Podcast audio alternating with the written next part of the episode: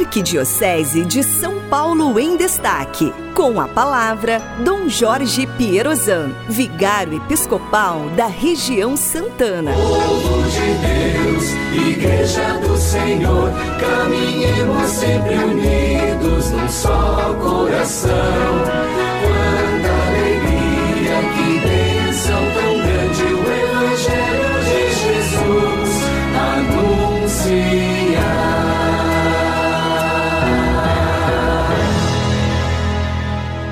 Louvado seja nosso Senhor Jesus Cristo, para sempre seja louvado.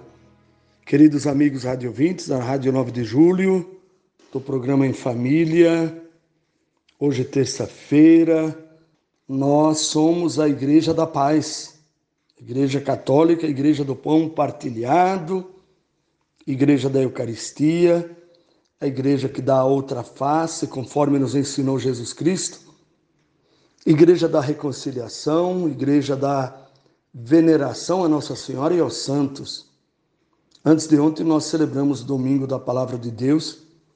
Nós somos a Igreja da Palavra. Cada templo católico espalhado pelo mundo é uma casa da palavra.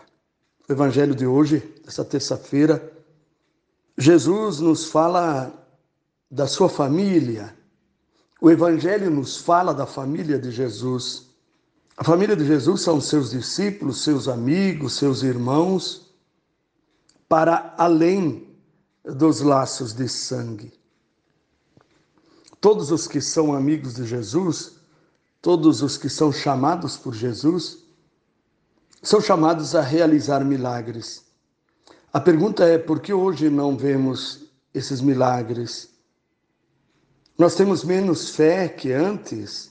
Não, irmãos e irmãs. A igreja do início precisava de sinais. Os milagres nutriam a fé. Quando nós plantamos a semente, é preciso regá-la. Uma vez crescida, já não mais regamos porque está robusta. Deus segue fazendo milagres no mundo, fazendo milagres na igreja. Basta abrirmos um pouco mais os olhos para ver. Eu pergunto, não é milagre essas novas comunidades movimentos? Numa sociedade tão mundana. Não é um milagre o crescer da igreja em lugares tão difíceis como a China, por exemplo. Não é um milagre você estar aqui no dia de hoje, aí na sua casa, você respirar. Ah, o milagre de ter acordado hoje de manhã. Deus quer fazer na sua vida um grande milagre. Um milagre de transformar você numa pessoa santa. Então experimentemos o amor de Deus. Assim nos tornaremos discípulos, apóstolos, missionários. Coloquemos a nossa confiança no Senhor. Ele nos dará força para que superemos as nossas fraquezas. Deus nos colocará em situações as mais diversas para sermos ali suas testemunhas.